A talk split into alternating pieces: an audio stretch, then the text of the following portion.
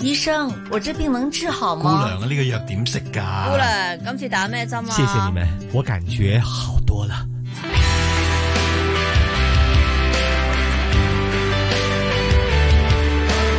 醫護從新出發，主持楊紫金，嘉賓主持關志康。牙齒乾淨呢，給人就是眼前一亮啊哈。我覺得為很多人增加了很多的魅力啊，所以要保護牙齒健康。好，除了有 Jackie 關之康在這裡之外呢，今天還請來了牙醫牙科醫生陳浩賢醫生來跟我們談談牙齒健康的問題。兩位好，你好，你好，Jackie。係 Jackie 好，Jackie 陳醫生好。頭先呢，我哋係啦，我哋講到牙齒，我們講牙齒的時候呢，講到牙石，原來牙石呢是這樣一回事哈，就是呃，當你呢刷牙不乾淨的時候呢，它就會慢慢那個那個牙菌末呢。就會慢慢就十四天裏就變成了牙石啦，吓咁啊，真係會損害你個牙齒嘅咁啊樣。咁我見有啲人咧，我問一個問題啦，有啲最近咧有朋友咧就去揾啲牙刷咧係愛嚟刷脷嘅，即即係誒舌頭清潔舌頭嘅。我唔知呢、係個好緊要㗎呢樣嘢係咪呢個係咪真係必須要做嘅事情？必須㗎尤其小朋友必須㗎吓，點解必啊須？㗎，點解因要為我刷哋舌口腔頭？入邊有百分之五十嘅細菌，嗯即，係成個口就黐喺條脷度。係咁你見到啲人就係講啲脷苔好厚，其實嗯一嚟到第一件事啊，你都冇刷條脷，係係刷得甩嘅。其實嗰嗰陣 所謂嘅嗯嗯脷苔好多時候都。嗯。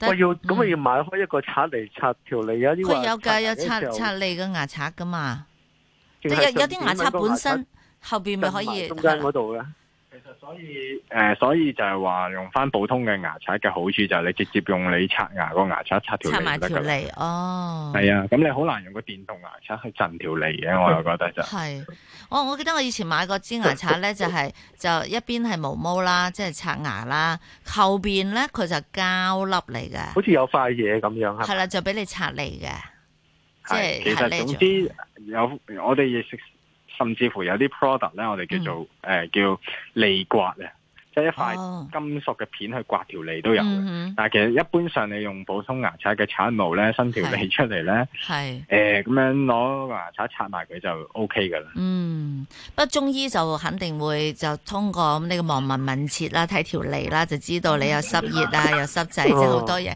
咁就可能就會飲中藥，就慢慢就消退咗啦咁啊。但係但係如果佢你呢個脷脷垢太多嘅話，會唔會有口臭噶？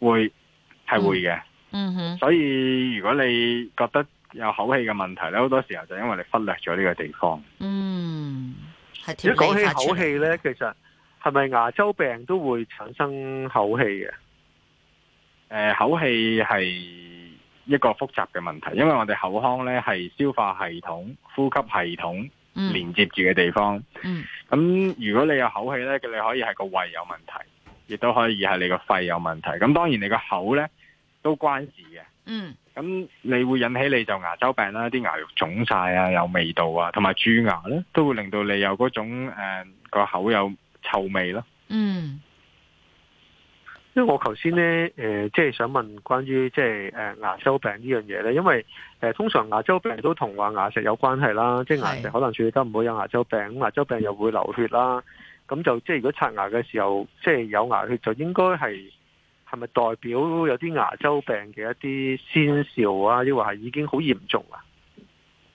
誒、其實牙肉流牙血咧，電視廣告都成日買啦，係牙周病嘅先兆。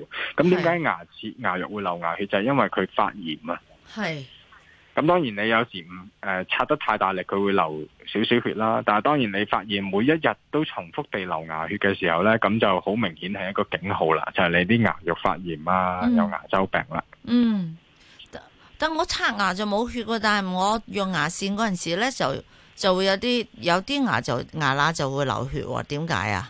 會唔會好正係常，吓？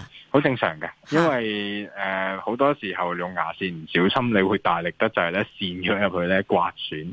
係都會引起流血，但係唔一定係有誒發誒嗰度一定有啊，唔一定嗰度有牙周病嘅。即係其實呢個係一個俾我哋嘅 tips，但係佢唔係判斷你有冇牙周病嘅絕對嘅準則嚟嘅。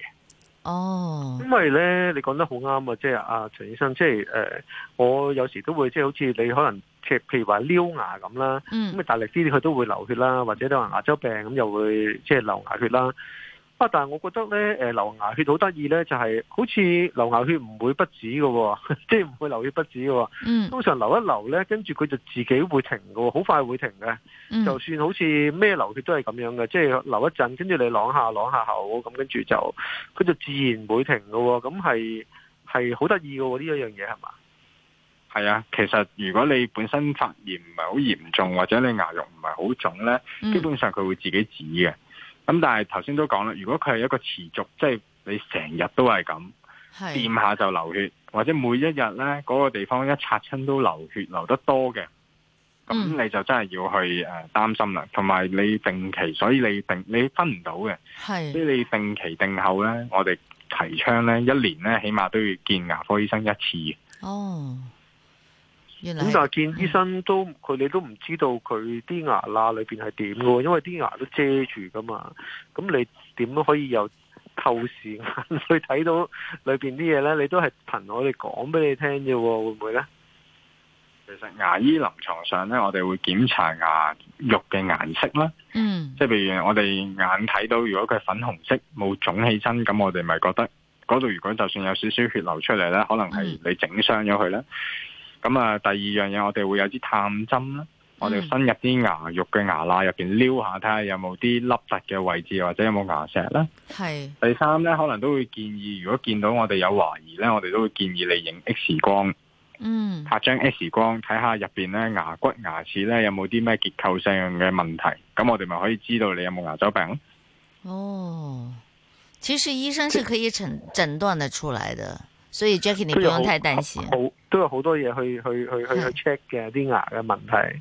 咁誒、呃除除咗話牙周病之外呢，好多我諗好多聽眾啊，誒、即係收音機旁邊嘅朋友都想關注就係話，即係誒啲牙靚啦，點可以點樣整靚啲啲牙啦？嗯，咁誒靚就即係所謂有句説話叫做一白遮三醜啊嘛。係咁如果啲牙白啲咧，就應該就會點都靚啲嘅。即係如果你啲牙排到好靚都好啦，但係你啲牙又唔白啊、黃冚冚啊、啡啊、嗯又黑啊，咁就都好難話你呢啲牙靚嘅。咁其實喺誒、呃漂牙方面咧，其實而家有啲咩要注意啊？陳醫生，嗱，漂牙呢樣嘢咧就市面上好流行啊，甚至乎好多咧買翻屋企自己漂嘅嗰哦啲我哋叫套裝都有啦，係咪啊係？都見過唔少啦吓。咁但係其實有一樣嘢最緊要係要咩注意咧？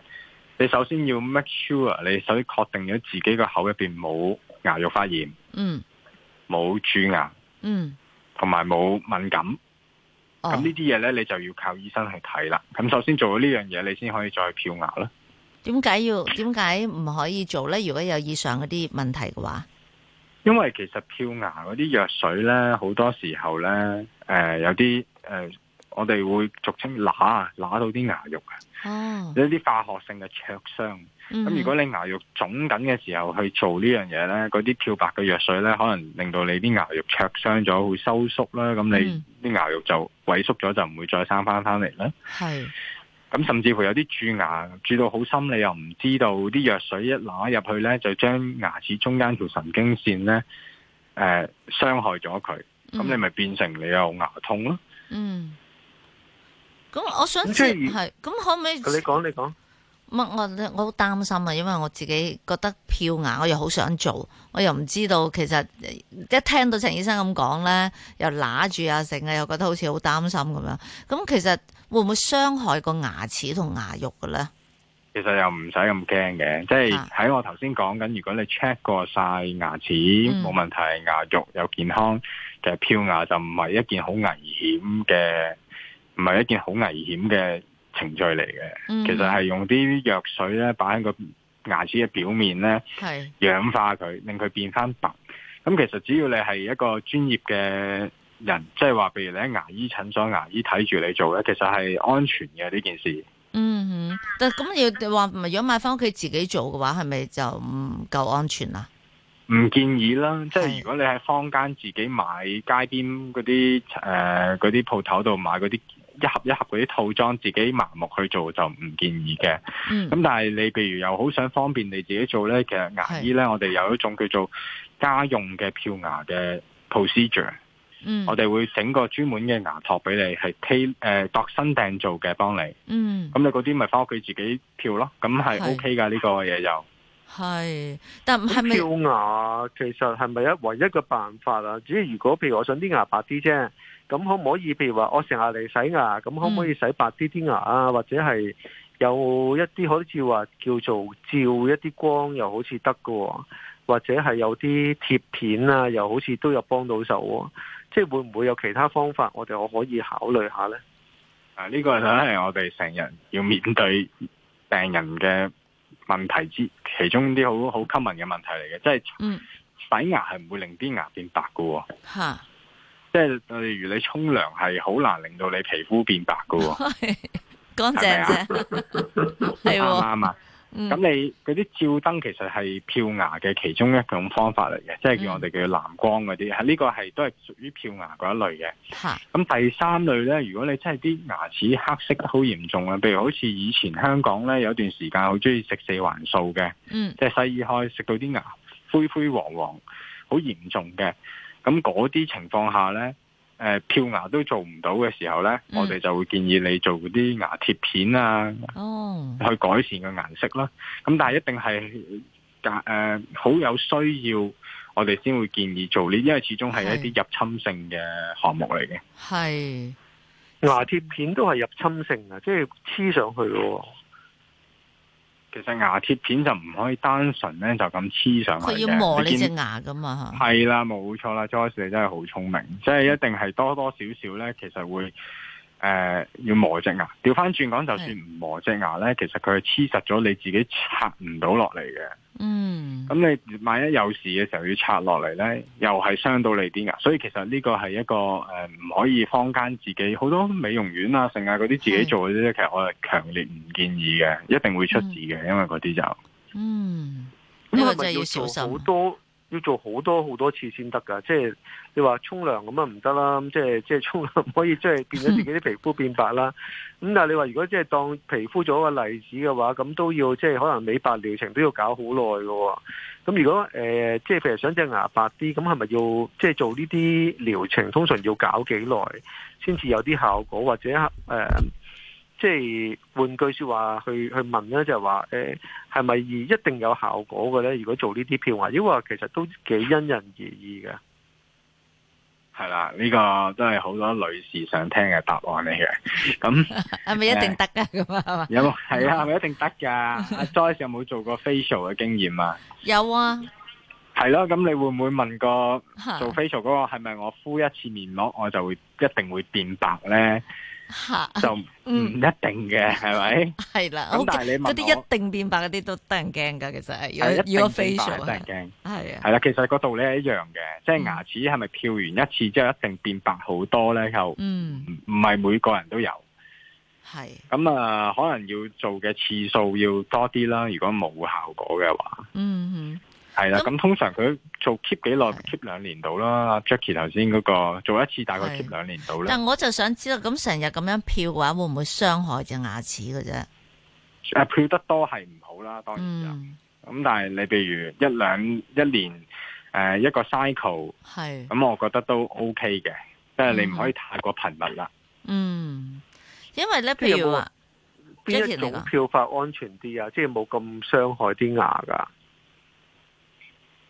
其實就冇話唔同嘅漂法嘅，咁、嗯大部分都係落誒嗰啲我哋叫漂牙劑啦，嗯啊相其實係同雙氧水差唔多嘅化學物品啦。係咁最緊要呢，誒係醫生睇住做，嗯即係都係強調翻嗰個你唔可以揦傷啲牙肉，唔可以嗯有蛀牙都擺入去。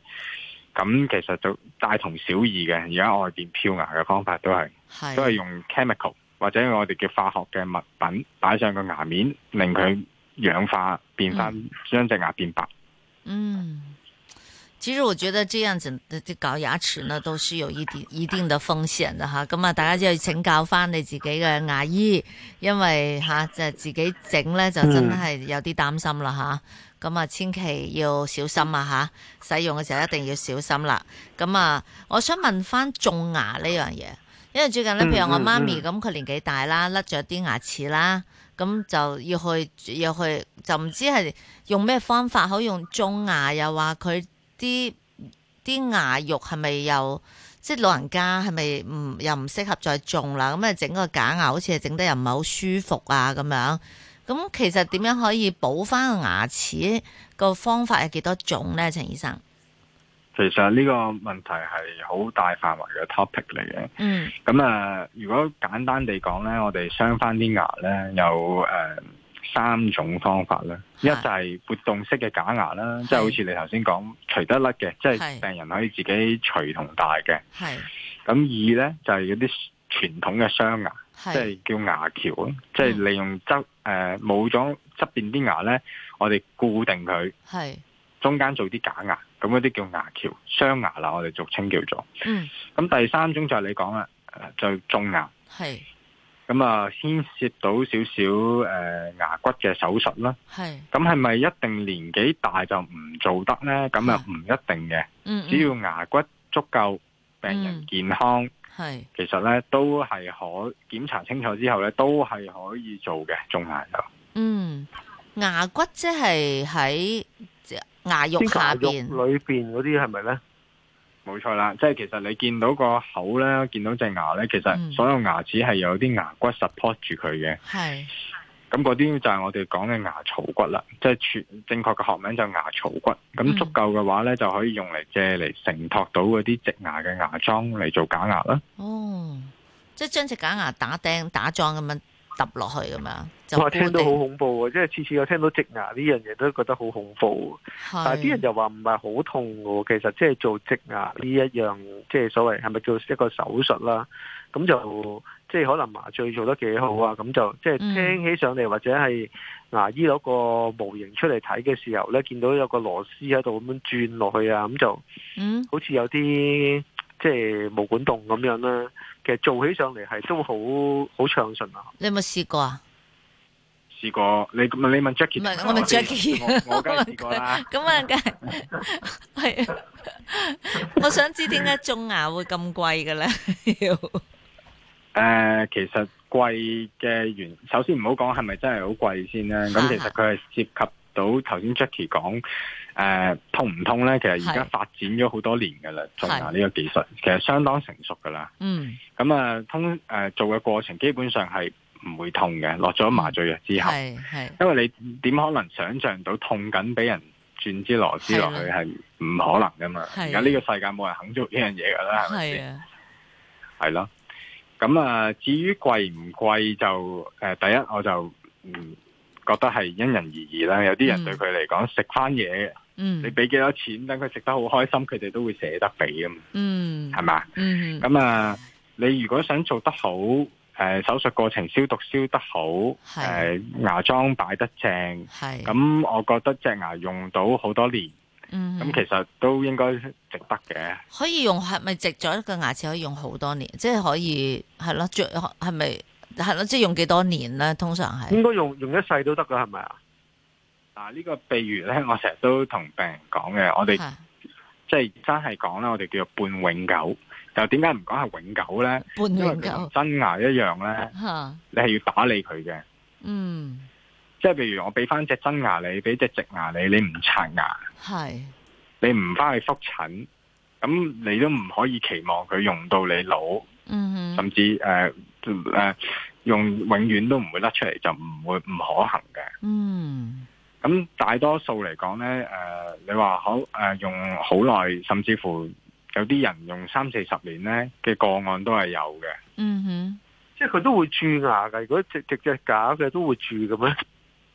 植牙同新牙呢，有一個比較明顯嘅分別呢，就植牙係唔會蛀牙嘅，因為佢係嚇佢係鈦金屬同埋一啲瓷係咁但係依然咧，佢都會牙肉發炎嘅，即係圍住植牙周邊嘅牙牙肉咧都可以發炎，有牙石嘅。咁、嗯所以你都係要去清潔佢咯。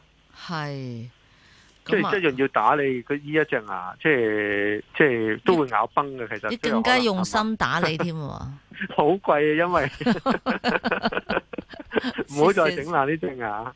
係啊，係啊，咁啊，其實講起牙齒咧，就一定要小心保護啦，因為其實我們都知道呢，我們的牙齒呢是不能自己再長出來了嘛，恒齿啊，所以呢要要小心了，要如果呢口腔有什么不舒服的地方呢，一定要去呃呃請教你的牙科醫生。咁牙周病就真係要成日都預防噶。咁我哋今日傾到呢度先啦，多謝晒好牙科醫生陳浩然醫生嘅，謝謝陳好醫多生。謝晒。好，學咗好多嘢噶嘛，係亦都多謝 Jackie 嘅，我哋好啦下我哋星下個期禮二拜再繼見續，傾。好，嗯嗯，拜拜拜。